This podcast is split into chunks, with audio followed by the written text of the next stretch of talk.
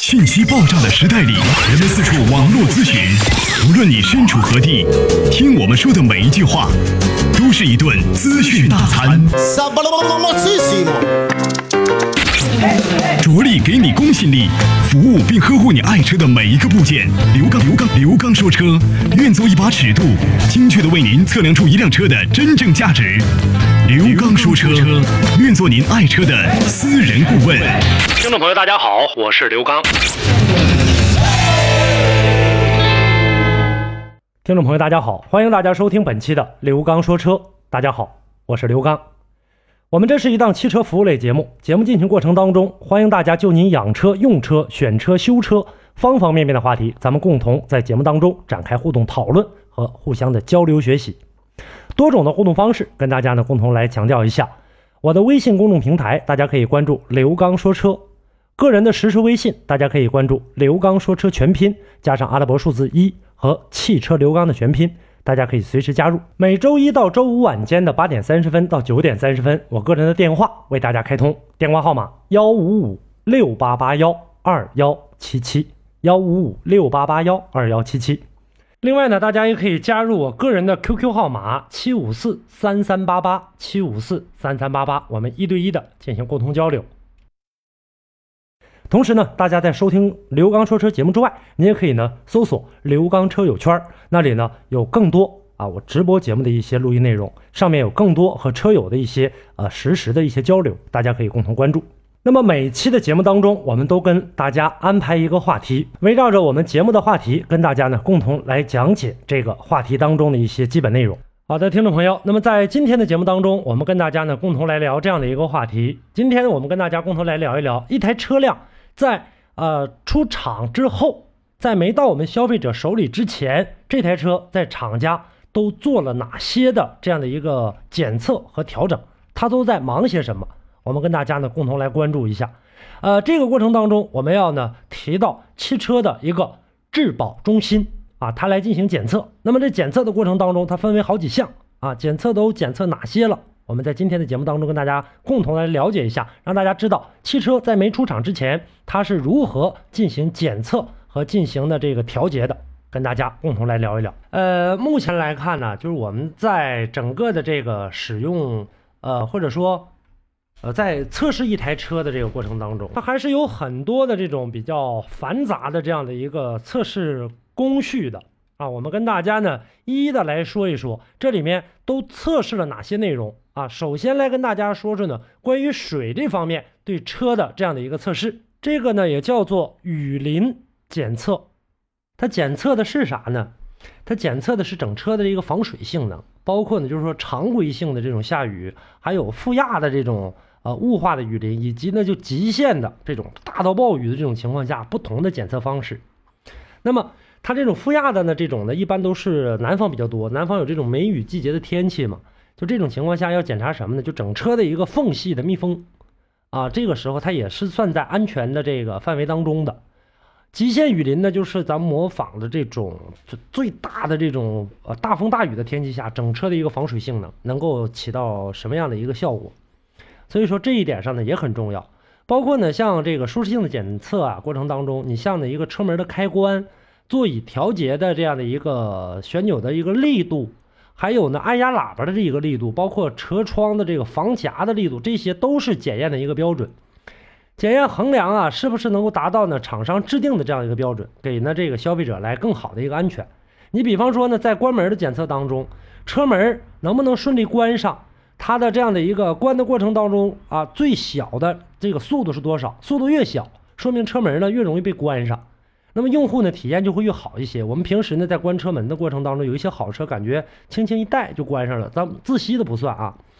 但是呢，就是也不能够低于某一个最小的这个值。如果说你要低于这最小值的话，那就比方说像车门的密封条，这个过程当中可能松动，它会影响到整车的这样的一个密封性。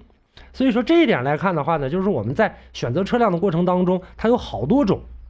啊，在这个检测的过程当中啊，它有好多种。你比方说，呃，以大众的这个车啊为这个基准，它关门速度一般是什么呢？在呃零点七四到零点八毫秒之间啊，这样的算是这个合格的。一秒的这个过程当中，它关门这个力度能达到多大？检测呢这个按压喇叭这个力度，呃，这个上海大众的这样的一个标准，一般是二十到三十牛之间啊，就是这样的一个力度，就就能够把这个喇叭按压响。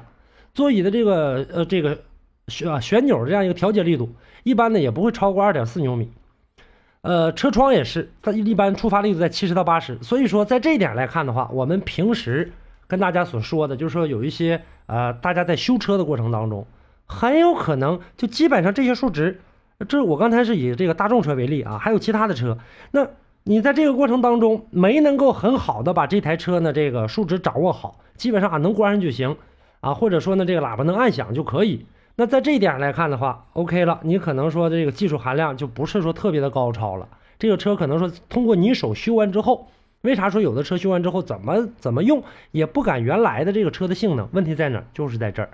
所以说呢，我们在这一点上，呃，车辆生产出来检查的过程当中，这都算是安全范围之内。还有像什么声学检测，车辆一个密封性啊和它的一个静音性，包括呢呃烟雾的这种。检测性等等都需要有一定的这样的一个呃测试。那么在展开这种声学检测的这个车企当中啊，每一家都有不同的这样的一个要求。像什么烟雾检测呀、整车的这个负压值的检测呀，它呢是一些呢这个厂商比较重视的啊。包括呢呃整个的这个车的这个负压值怎么检测呢？车辆门窗都关闭啊，通过鼓风机往车内呢。呃，车内外产生一个压力差，往里吹，压力差要是高，这台车的密封性能非常好。不同的车型负压的标准也都不一样。那么有的车呢，可能说啊，这个压力差比较低的话，那大家在开这台车，这车噪音怎么这么大呢？为什么呀？这就是在检测的过程当中啊，需要一个呃，整个在检查的过程当中，通过这一点就能够判断出来，这台车上市之后会给这个所有的这个车主。能带来什么样的一个影响？包括烟雾检测也同样，它在过进行过程当中怎么办呢？往这个车这个在车外把这个烟雾呢对着这个呃所有车门还有车窗，凡是能空气流通的地方，哎缝各个缝隙角落全都走一遍。另外一个人干嘛呢？在车内通过烟雾进入车内的各种位置，判断各个部分的密封性。你比如说这个过程当中，我在这个前风挡这儿啊，我往里这个喷烟的时候。可能它的这块进来这个烟烟味儿啊，或者是进的这个烟雾，在检测的过程当中高于其他的这个部分。OK，这台车前风挡这部分有问题，连接的这个嗯这个密封性不是特别的好，缝隙处肯定是这个呃比较粗糙，不然不能进来。异响呢，在整个台架上来进行检检测的过程当中，就有一个实验台，它可以模拟不同的路况，就是车辆的一个振动频率，检验车辆呢在不同路况下是否会产生异响。各个零部件装配是不是存在缺陷呢？这个时候都是需要呢，在有一呃，在这个专业人员和技术条件下来进行检测的，包括呢这个呃环保的一个情况。对于呢这个测试的工程师来说的话，就是他没有必要我把车开上开到街里面，就是我常年的跑或者多公里数的进行运行就能检测出来。但是这个过程当中呢，虽然说机器能模拟好多，但是毕竟是模拟啊，它不是一个真实的，因为不同的这个路况。不同的这个情况，在使用的过程当中，为什么说有一些车，呃，建议大家南方的这个朋友，可能你就适合买这车，那北方你就不适合，呃，有一些路况的条件啊，决定了这台车的性能的一个能不能够完全展示出来这样一个情况。通俗的语言，如果您在养车、用车、选车、修车等方面遇到了哪些困惑，欢迎大家跟我进行沟通交流。独特的视角，互动的方式，微信号码：汽车刘刚的全部拼音。讲车修车十二年，国家二手车高级资格评估师，专业汽车节目主持人刘刚带您走进汽车的世界，通过您的描述，现场为您诊断您爱车的故障所在。刘刚说车，开启您全新的汽车生活。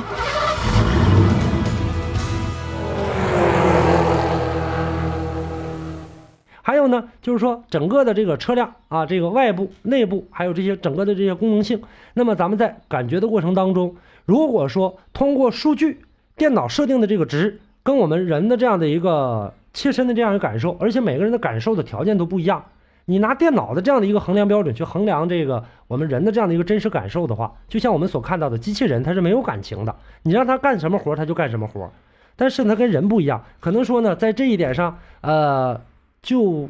就这个检测而言吧，呃，电脑拿回来的数值跟人切身感受到的，而且每一个人的感受的这个状况它也都不一样，每一个人感受的可能强烈一些，可能有的呢就相对来说呢就没有什么太大的一个感觉，所以在这一点上来看。啊，这都是需要在检测过程当中，呃，需要这个质检中心来进行做的。还有一个呢，匹配中心，它是干嘛的呢？负责整车和零部件之间的一个匹配的质量稳定性来检查它的。新车型研发到批量生产后，呃之后，需要匹配中心全程参与监控的这个检测。专业的一些的样架模型对车身零部件的一个尺寸精度，你这个螺丝在哪儿啊？拧多少扣？大概有多少这个牛米？啊，有多大的力矩，拧多大力矩都是有说到的，可装配性和功能性进行一个评价，包括整车综合的一个匹配样，这呃匹配的这样的一个样板，零件组合的一个模型，还有呢这种呢非接触性的这种光学的这种测量检测来恒定这台车。那么我们在这个过程当中也可以看得出来，就是说外面的这种匹配样架，呃，可以呢这么理解，就是说车辆外部钣金和这个旅行架它们的这个结构在。结合的过程当中和整车的这个呃装配的过程当中，是否能达到一个非常精密的这样的一个标准，这都是需要我们大家在检测过程当中啊来进行这个接触的。什么叫非接触式光学测量呢？它能够呢对这种模型的车身啊车身的各个，比方说现在有的车都有很高的一个腰线啊，是吧？还有的一些呢这个比较另类的这样的一个弧度，这些来进行检测，它能测量的这个数据按照这种三维的形式进行保存。然后便于呢，在跟这个同一车型在各个生产阶段过程当中来进行比对，有没有这个误差？在整个的这个使用的过程当中，会不会因为这样的一些这个棱角影响到整车的这样一个性能？所以说这些都是需要来进行衡呃这个检测。还有质保的这种实验室，那质保实验室里面一般都干嘛呢？工程师们主要呢承担的是这个零部件的一个材料的检测分析，整车材料的应用和研发，色差对不对？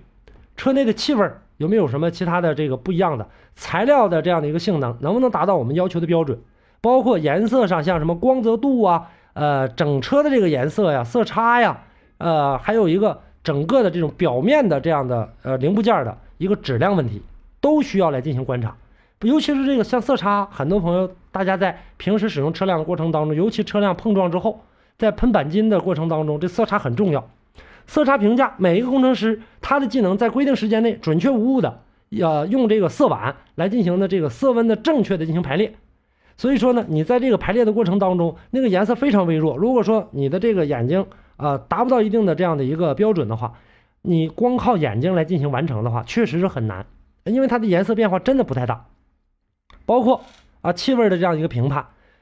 一般车在质检的过程当中，它会把车辆啊进行的加热。一般加热到呢这个六十五摄氏度啊到七十摄氏度左右，然后进到车厢当中，大家想象一下这个时候的温度都要多高啊？我们进到这里面干嘛呢？借助仪器对挥发出来的这个物质进行分析，就是说能不能达到相关的行业标准。当然了，我们现在大家说那这个行业标准肯定不够，那一坐在里面的车新车的味儿老大了。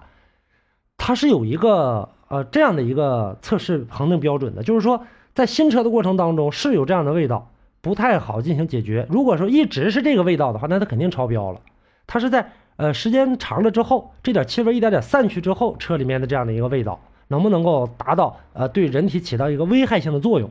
这个时候，它以最终这个目的来进行恒定。所以说，整个的这样的一个过程当中，在车辆检测的时候啊，有好多种这个部门，还有好多种的这种工作人员，另外还有好多个仪器，通过呢。呃，多方位、不同的角度来进行检测，然后呢，定位这台车它的缺陷在哪儿？包括呢，像我们大家所看到的，还有一些呢，呃，我们在医疗上也能看到什么 X 射线的这些探伤仪器，它都是在里面起到呢这个车啊，通过这样的一个透视检测，看看车里面的内部的零部件有没有什么问题。所以说，相对来说还是比较繁琐的检验工序的。每一道繁琐的检验工序做的越繁琐，做的越多。这台车的品质才能够呢更好的让大家得到保障，就是这样的一个情况。大家呢在平时的过程当中，呃，我们只知道开车，那么在没这台车没上市之前，我没到我们老百姓手里的时候，那他在工厂都干了些什么？刚才跟大家呢也是介绍过了。好，那以上呢就是本期节目的话题内容，感谢大家的收听啊！欢迎大家在节目之外继续跟我进行互动。微信公众平台大家关注刘刚说车，个人的实时微信刘刚说车全拼加上阿拉伯数字一。呃，每周一到周五晚间八点半到九点半，个人电话幺五五六八八幺二幺七七为大家开通，个人的 QQ 号码七五四三三八八为大家一对一的进行服务。好，本期节目话题就是这些内容，感谢您的收听，下期节目我们再见。